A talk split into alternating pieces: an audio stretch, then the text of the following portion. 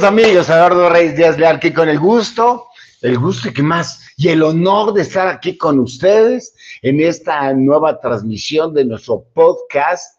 No he encontrado una definición exacta de lo que es un podcast, pero creo que es donde se verten algunos conceptos interesantes que nos puedan fortalecer. Y ya alguien me dijo, lo que hacen aquí en Pláticas con Sentido es un podcast que le permite a las personas razonar, reflexionar y creo que el objetivo ha sido todo el tiempo ser responsables de nosotros mismos. Hoy, hoy cerramos la serie, la he regado mucho. He recibido, yo digo que un montón, ¿verdad? No sé si fueron 10 o 12, no creo que estoy aquí alardeando. He recibido muchos mensajes que dicen, yo quiero escuchar eso. ¿Por qué? Porque le he regado mucho. Todos los días la regamos, bueno, yo, yo, yo, no sé tú. Todos los días la regamos y todos los días nos levantamos de a veces con una especie de cruda moral, bueno, o de cruda anímica o de cruda ética. Pero hoy, hoy lo que quiero cerrar esta serie de que le he regado mucho es advertir, si me perdonas la expresión, en esta parte 3, de que atrás de las nubes siempre está el sol.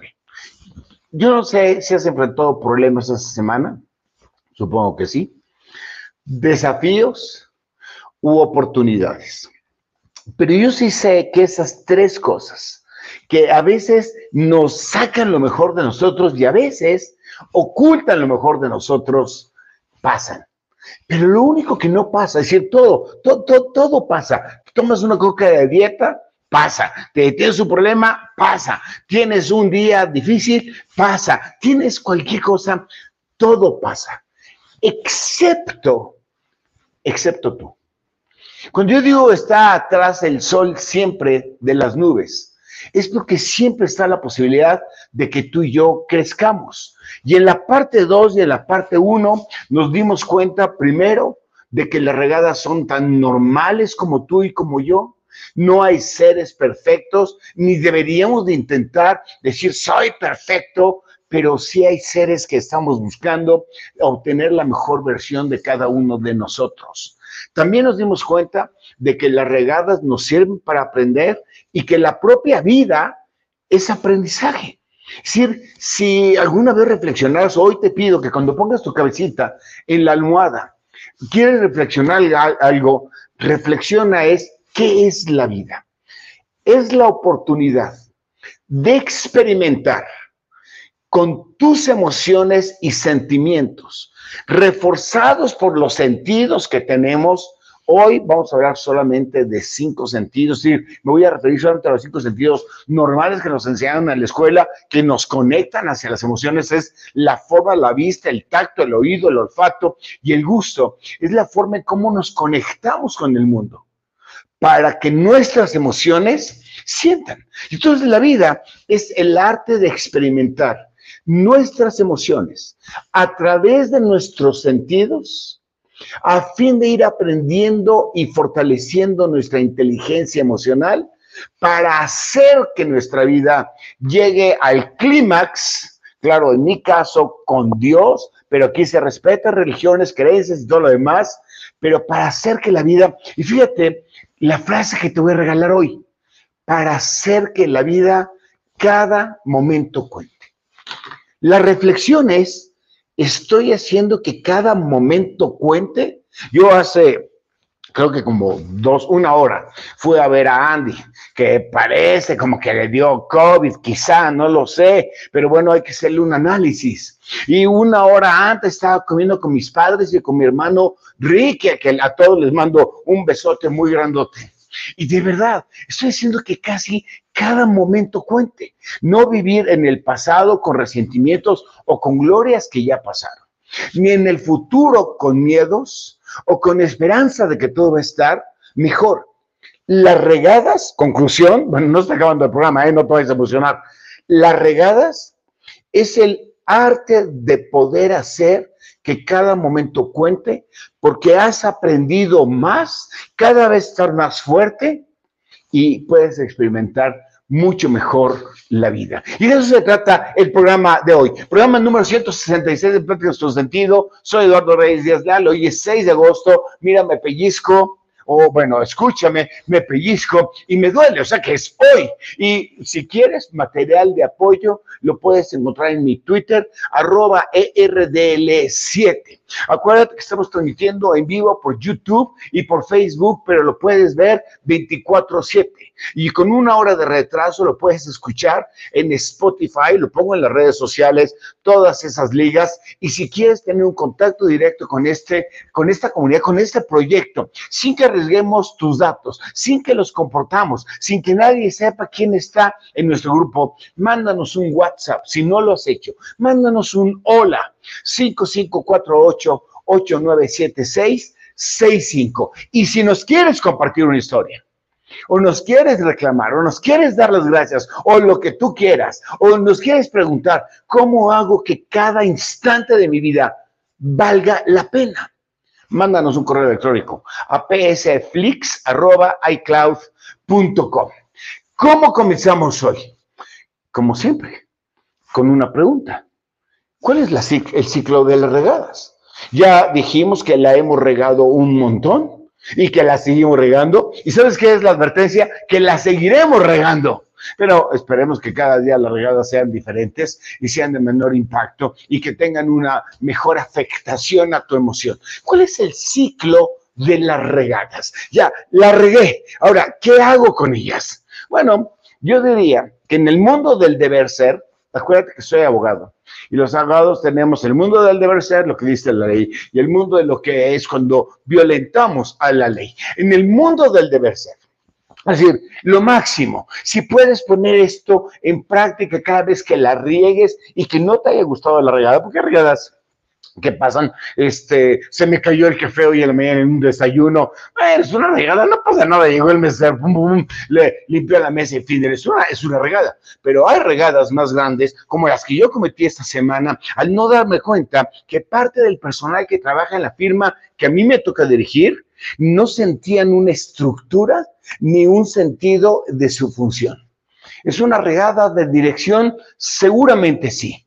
Pero ¿sabes qué hice ayer en la mañana?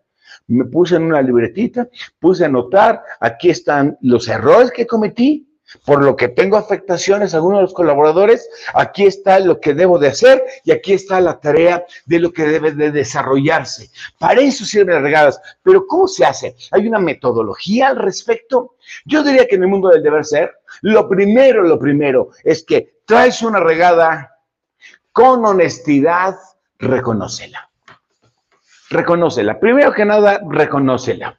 Porque, ah, ¿cómo nos da a los seres humanos decir, yo lo, sí la regué, pero, pero es que Pedrito me hizo algo, es que las circunstancias me obligaron, es que el sistema, la jalada, esto que el otro, hay que ser honestos. Y mira, no necesitas platicarlo con nadie más, platicarlo contigo, yo lo platico con Dios, sé honesto, sí yo la regué, pero sobre todo, aparte de haberla reconocido, en lo que te corresponde. No quiero que cargues culpas ni maletas que no corresponden. Dimensionalo. ¿Cuál fue el problema de haber tirado el café? Bueno, que soy inmenso. Sí, moví la mano y no me fijé que estaba ahí la taza y bolas que se me cae, que se me cae el café. Pero ¿cuál es la dimensión del problema? El mantel se manchó, la mesa se mojó y a mi compañero de al lado lo salpiqué. Así que le pido perdón a ese compañero de al lado, le pido perdón al mesero, pero no pasa nada.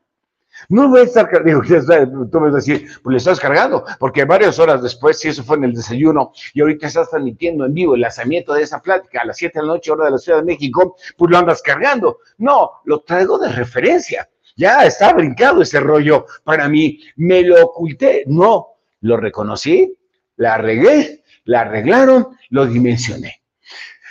El problema de la oficina, ¿no? Falta estructura. Que me dijeron, bueno, ¿cuál es el problema? El problema hay que dimensionarlo. Ponle la justa medida, porque si la justa medida, entonces o nos flagelamos o nos hacemos insensibles a la conciencia. Ponlo en la justa medida, no para guardar un resentimiento en ti, sino para saber qué tanto daño pude haber hecho, aunque sea muy grande, es bueno dimensionarlo. Ya que tienes esto, entonces aprendiste. El aprendizaje es natural cuando reflexionamos. Quizá lo más importante, todos los consejos que luego a mí la gente me da generosamente, es, ¿quieres ser feliz? ¿Quieres vivir en paz? ¿Quieres tener confianza? ¿Quieres sonreírle al mundo? ¿Quieres ser, tener buena actitud? ¿Quieres ser este, sonriente? Lo que ellos me dicen es, aprende y avanza. Así que, una vez que aprendí, tengo que avanzar. Y el avanzar, ¿sabes cómo le llamamos aquí en práctica su sentido? Arrepentimiento. ¿Neta? Porque a mí me enseñaron en la escuela, me vas a decir tú a mí, a mí me enseñaron en la escuela que arrepentirse es cargar y flagelarse, estar este, apenado con la vida, el no querer sacar la carita. No, para ti, para mí, el aprendizaje, perdón, el arrepentimiento es el cambio en la forma de pensar. Cuidaré más cuando mueva mi mano izquierda, cuando hay un café ahí. Vigilaré más la mesa. Pondré estructura a mi gente. Escucharé más lo que me tengan que decir para que sea un poco antes. ¿La regué? Sí, la regué. Pero eso me trae una oportunidad de cambiar. Y hay alguien, bueno, hay alguien consciente, responsable de sí mismo, que no quiera cambiar, realmente lo dudo. Es que me decía una chava, a mí me gusta como soy. Le digo, sí, es la mejor versión que tú puedes dar. A, ese que no, siempre podré crecer, siempre podré madurar. Ese es el cambio a que me refiero. Porque no quiero que vayas en contra de ti, porque la regla, quizá la regla número uno de la vida es que te aceptes como soy bueno, no a mí, sino a ti, que te aceptes tú como eres. Entonces, no estamos buscando que te cambies para decir, ya no soy feo, ahora soy guapo, ya no soy tonto, ahora soy inteligente. Estamos hablando que el aprendizaje te genera un cambio. Si tú ya aprendiste a encender la luz, ya no puedes vivir en oscuridad. Y en ese arrepentimiento, que es cambiar tu forma de pensar y por lo tanto tu forma de pensar hace el cambio a tu propia conducta, en la medida que puedas rezárselo. ¿Podía yo resarcirlo del café? La respuesta es no ya estaba manchado el mantel. Bueno, es que debías haber pagado la tintorería. No, porque para eso me están cobrando un café a 50 pesos y no eres Starbucks, ¿eh? Déjame decirte, había posibilidades de resarcir. A veces el resarcimiento se constriñe a pedir perdón. Discúlpame, le dije yo al capitán y al mesero, fin de la historia rezarse. Pero si le rompí su jarrón hace muchos años, estábamos allá en, estábamos en Bucaramanga y fui a dar una conferencia a la Universidad de Bucaramanga, que es la Universidad Limpia perdón, la ciudad limpia allá en Colombia. Y el señor rector que nos invita a cenar a su casa. Goyito, que es todo un joven, todo un profesionista fregoncísimo de la música, no sé cuántos años tenía, tenía tres años o cuatro años. Y entonces vamos a cenar a la casa del señor rector con su señora esposa, con sus señoritos, hijos, y Guayito, que era más inquieto que yo, que le rompe una figura a la señora. No, me imagino que ha sido la mejor figura de todas las figuras, porque a la señora se afligió. Mi figura, dijo. Sí. Claro que pedimos perdón. Guayito mismo le dije, siéntate por cierto y pide perdón. Y el otro día, en contra de mi religión, bueno, lo pongo entre comillas, fuimos a Liverpool de allá, ni me acuerdo cómo se llamaba la tienda.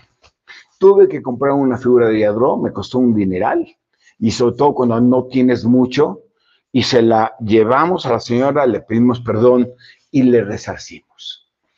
Pero amén de que la señora, que espero que le haya gustado la figura de Yadro, que estaba padrísima, y si no lo hubiera aceptado, me lo hubiera traído aquí para tu casa. Amén de eso, ¿qué estaba yo tratando de hacer?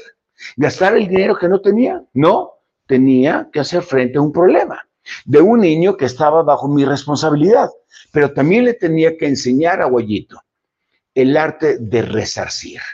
Es bueno resarcir siempre, porque cuando resarces, amén de que puedas, pedir perdón y demás, pero que puedas causar menos daño a la persona que tú lastimaste, amén de eso, puedes liberarte de la culpa y entonces seguir aprendiendo para avanzar. ¿Qué es lo que tú le hemos llamado aquí growth mindset? Tú y yo somos growth mindset, pero a veces lo tenemos oculto. Growth mindset es que no vivimos porque nos estén juzgando. A muchas personas le, no sé por qué se glorian en pensar que todo el mundo lo juzga. Es que me viste juzgándome, es que no te gustó otra cosa, es que lo hice mal. Parte de lo que me decían los chavos, las chavas que eran dos mujeres, que, que no sentían estructura, era porque decían que siempre le estaba juzgando. Entonces yo le decía, oye, ¿y en esto te comenté algo? No, en esto no, en esto no, en esto no, en esto no. En esto sí, pero en esto lo hiciste bien. ¿Por qué estás creyendo que yo te estoy juzgando? Nada más porque te digo que en una cosa se puede hacer en una forma diferente. Me dijeron, porque me juzgas. No, yo no te juzgo. Tú estás viviendo creyendo que el mundo te está juzgando. Y si yo te juzgara, deberías de mandar a la fregada mi opinión. Porque el arte no es ser juzgado para que te aplaudan porque lo hiciste bien. El arte es de que aprendas y que todos los días aprendas y que des lo mejor de ti. Ese es growth mindset. Y a lo mejor tú vas a decir, bueno, y si no soy growth mindset, ¿qué soy? Eres fixed mindset. Es decir, estamos hechos porque creemos que el mundo nos juzga. Y probablemente alguien nos juzga. Probablemente.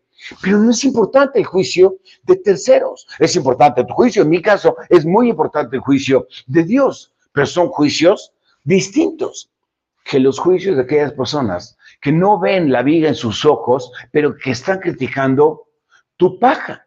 A mí me parece que no debería de importarte el juicio de los demás, sino el aprendizaje para que cada día seamos mejores. Sacamos un programa de Pláticas con Sentido hace como un año y medio, algo así por que llevamos 166 semanas transmitiendo y yo decía, tus días por venir. Y lo vuelvo a decir ahorita. Tus días por venir son lo mejor que vas a tener. Y nadie me preguntó, pero yo me pregunto a mí mismo, ¿y cómo sabes que me va a ir muy bien? Porque todos los días sabes más porque todos los días eres más maduro, porque todos los días estás mejor preparado para enfrentar el mundo. Y una vez que entonces estamos alcanzando el Wild Mindset, todo es un proceso. Entonces agarramos la culpa, la gestionamos. ¿Qué es gestionar? La culpa es simplemente un indicador de desempeño que te obliga a reflexionar para que te arrepientas sobre una determinada regada. Entonces, la culpa es buena. Sí, cuando lo utilizas un indicador de desempeño, la respuesta es sí. Eso es gestionarla. Y de otra suerte, si no la gestionas, la cargas. Y ahí vas cargando la culpa toda la vida, como yo he cargado muchas veces la culpa, y entonces no puedes liberarte. Y quizá entonces la pregunta sea, ¿y cómo demonios, quito la demonios, y cómo quieres que gestione la culpa? La forma más fácil es entender que todo en esta hermosa vida tiene un propósito. Pláticas con sentido tiene un propósito, mi vida tiene un propósito, tu vida tiene un propósito, el trabajo que haces, el estudio que haces, lo que hagas en tu vida tiene un propósito. El propósito, yo diría, es sacar lo mejor de ti, haciéndole el bien a todas las personas que tú puedas para que ellos también puedan sacar lo mejor de ellos. Propósito es lo que le llamaba Víctor Frank como sentido de vida. Darle un sentido a la vida hace que la culpa la utilicemos como viento a nuestro favor. Y este propósito lo vas a reforzar hasta que valga la pena. Un día vas a decir, eso que viví valió la pena. A mí me ha pasado muchas veces porque a mí me daba harta pena hablar en público. No sabes cuánto, no sabes cuánto. Sudaba, pero mi pa me decía, ahora vas a hablar en público. Yo me sentía mal porque sabía que lo había hecho mal porque sabía que no tenía el don, sabía que no tenía el entusiasmo, sabía tantas cosas de mí. Pero un día, cuando descubrí, y eso es cierto, ¿eh? que cuando yo hablaba en público, conquistaba clientes. Y el despacho para el que yo trabajo hace muchas décadas no tenía clientes. Pero cuando hablaba en público, podíamos demostrar si sabíamos o no sabíamos. Sabía que no se trataba de mí hablar en público, sabía que se trataba de entregar el paquete. Cada vez que alguien va a hablar en público me dice, estoy nerviosa, nervioso, le digo, deliver the package, entrega el paquete. No se trata de uno, se trata de lo que estoy diciendo. Y entonces agarré las conferencias o las charlas, ya es que no son buenas, pero no importa ya, a esas alturas de la que te digo, y le di un propósito.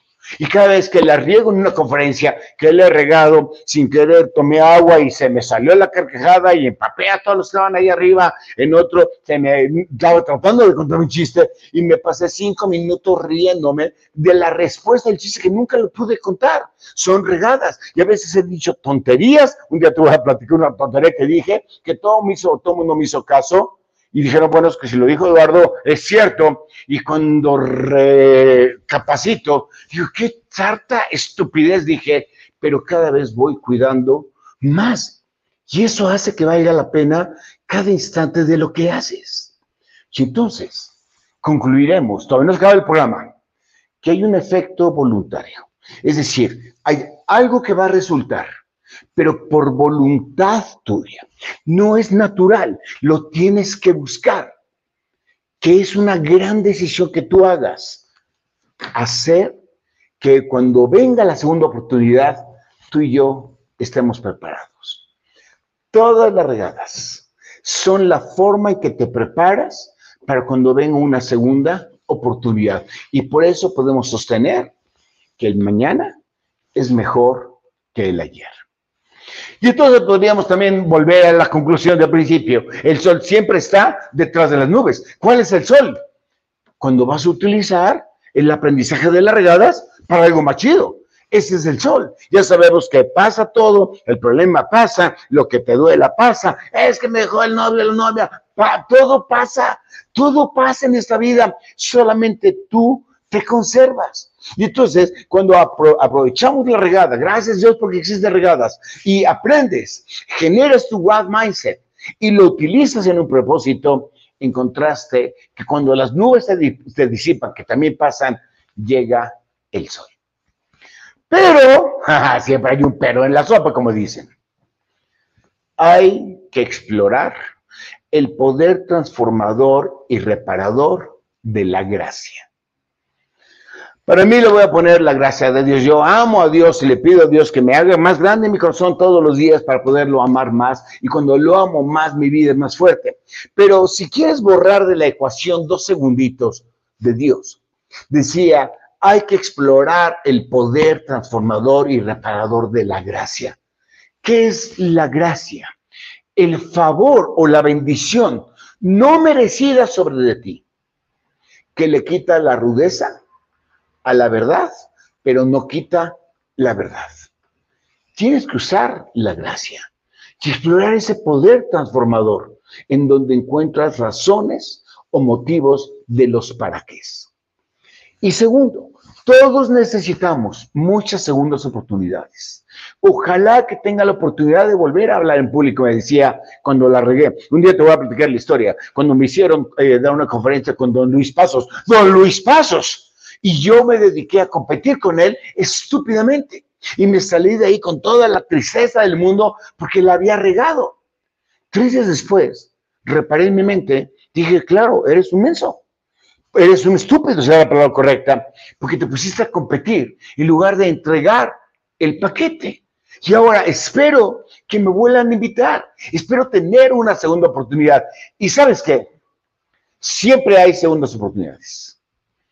Esa segunda oportunidad te permite empezar de nuevo. Así te lo dice Adán, que la regó, la regó cuando no quiso confiar en Dios, cuando tenía todo y lo expulsaron, claro, por culpa de Eva, hay que echarle la culpa a ella que le dio la manzana porque no engordaba, eso le hizo que se la comiera, pero tuvo la oportunidad de iniciar la raza humana. O eso le pasó a Caín que por celos estúpidos, porque su hermano había hecho una ofrenda más honesta, lo mató. Y Dios le dijo, maldito seas. Pero Caín le dijo, es que si me dejas ir, todo el mundo, todo el mundo me va a matar. Y Dios le dio una segunda oportunidad y le, digo, le dijo, nadie te va a matar. He puesto una marca en ti para que avances en la vida sin que te maten. Pero ¿qué estaba diciendo Dios? Te estoy dando una segunda oportunidad para que reflexiones. No importa el daño que hiciste tan grande, la muerte de Abel, el dolor de Eva y de Adán, que eran sus padres. Y es lo mismo que le pasó a Moisés. ¿Te acuerdas? Moisés era judío, lo mandan en un Moisés, pero se llama Moisés, lo cuidan los, este, los egipcios, vive como rey, le llama la sangre, mata a un egipcio que estaba maltratando a sus hermanos judíos y corre despavorido porque sabía que lo habían descubierto. Se va de ese gloria donde él vivía, ahí en Egipto, y se va a criar ganado. No sabía que iba a tener una segunda oportunidad. Y pasaron 40 años. Y es cuando Dios lo llama en la zarza y le dice, te he designado a ti como la persona que va a sacar a mi pueblo de la esclavitud. ¿Le dio una segunda oportunidad? La respuesta es sí. Y estaba más preparado. En el caso de Moisés, tuvieron que pasar 40 años de su salida de Egipto a que él hiciera la gran cruzada, que duró otros 40 años. Y lo mismo le pasó a David. David, David la regó. David mandó matar al esposo de la chava que le gustaba. Y eso no le agradó a Dios. David mandó hacer un censo que no le gustó a Dios porque una falta de confianza probablemente. Y aún así, Dios le dice, rezarse, haz lo que tengas que hacer, rezarse, pide perdón y avanza. Y hoy David, de los terrenales, es el rey más conocido entre todo el pueblo judío. Siempre hay segundas oportunidades. Luego entonces eso se convierte, que esa regada bien manejada, en su culpa, bien aprendida, en su wild mindset, nos impone desafíos. Y desafíos, creo que es la palabra más hermosa que existe en este mundo. No soy bueno hablar público, déjame ver cómo sí. No soy bueno escribir, déjame ver cómo sí. Me eh, maltrato a la gente, déjame ver cómo no. Eh, soy rudo con eso, déjame ver cómo avanzo. Y para eso requieres aceptarte con harto valor y con harto coraje. Para eso requieres que querer transformarte personalmente. Ya sé que eres lo mejor. Hoy tú y yo somos lo mejores, es nuestra mejor versión. Pero eso no significa que no nos podemos ir transformando con responsabilidad y con la utilización de algo que siempre cargas en tu corazón, que se llama el querer o la voluntad y nos permite superar obstáculos. Eduardo Reyes, ¿sabes cuáles son los obstáculos más fuertes que tengo en la vida? Sí, el que te sientas fracasado, fracasado, y que no tengas esperanza, que creas que no hay un mañana, que creas que no hay un sol detrás de las nubes, que creas que no puedes, que crees que todo el mundo te juzgó, que crees que ya estás prácticamente muerto en vida. Y eso es lo que lo hace fabuloso. La regué, hoy si me dices, Eduardo, la regué, te aplaudo. Siempre y cuando quieras hacer algo con eso. Y entonces, todo está en ti. Todo está en ti. El café que lava en el mantel. Pero todo está en ti. Para bien o para mal, como dice Arjona en su canción. Lo gestionamos bien, es para bien, tu futuro está más chido. Lo gestionas mal, pues cargarás una maleta que no te mereces y que no necesitas, pero decidiste cargarlo. Por lo tanto, las segundas oportunidades siempre están. Y el programa de la semana entrante, ya verás cuál te estoy preparando, pero siempre están las segundas oportunidades. Así que la vida es el hermoso proceso de experimentar tus emociones, aprender todo lo que puedas y expandir tu territorio. Pero es una decisión. 87% de las personas hemos sentido culpa no sé si los demás tienen mala memoria o son fregones, pero 87. Pero más de la mitad no saben cómo gestionar la culpa y viven en su tormenta todos los días. Y para mi juicio, ese es como regresar a su vómito, como lo dice la Biblia. Y la diferencia está en las oportunidades, no, en el querer. En el querer movernos por amor y no por miedo. Es que tengo miedo de volver a desayunar a un lugar y de volver a tirar el café. Pero hoy ya sabes cómo estirar un café, ya sabes que no pasa mayores y ya sabes que puedes mover la taza para adelante. Hoy sabes más. ¿Por qué debes de tener miedo? Muévete por amor. ¿Amor a quién? ¿Amor a Dios? ¿Amor a ti? ¿Amor a los demás? Y es más fácil cuando confiamos. Estoy preparando mi libro que te voy a invitar a la presentación virtual o presencial, que se llama Confianza. Es más fácil cuando confiamos, porque cuando confiamos sale optimismo, sale actitud, sale fortaleza y porque aprendemos que en el poder, que el poder de Dios se perfecciona en nuestra debilidad.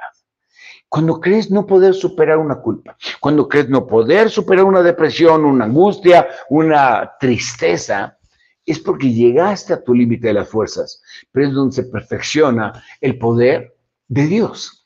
Y entonces puedes vivir existiendo, pero viviendo.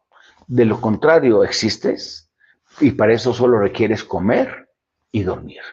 Pero tú y yo nos merecemos tener una vida en plenitud, que exige ver el bosque, aunque algunos árboles te tapen. Siempre hay sol después de las nubes.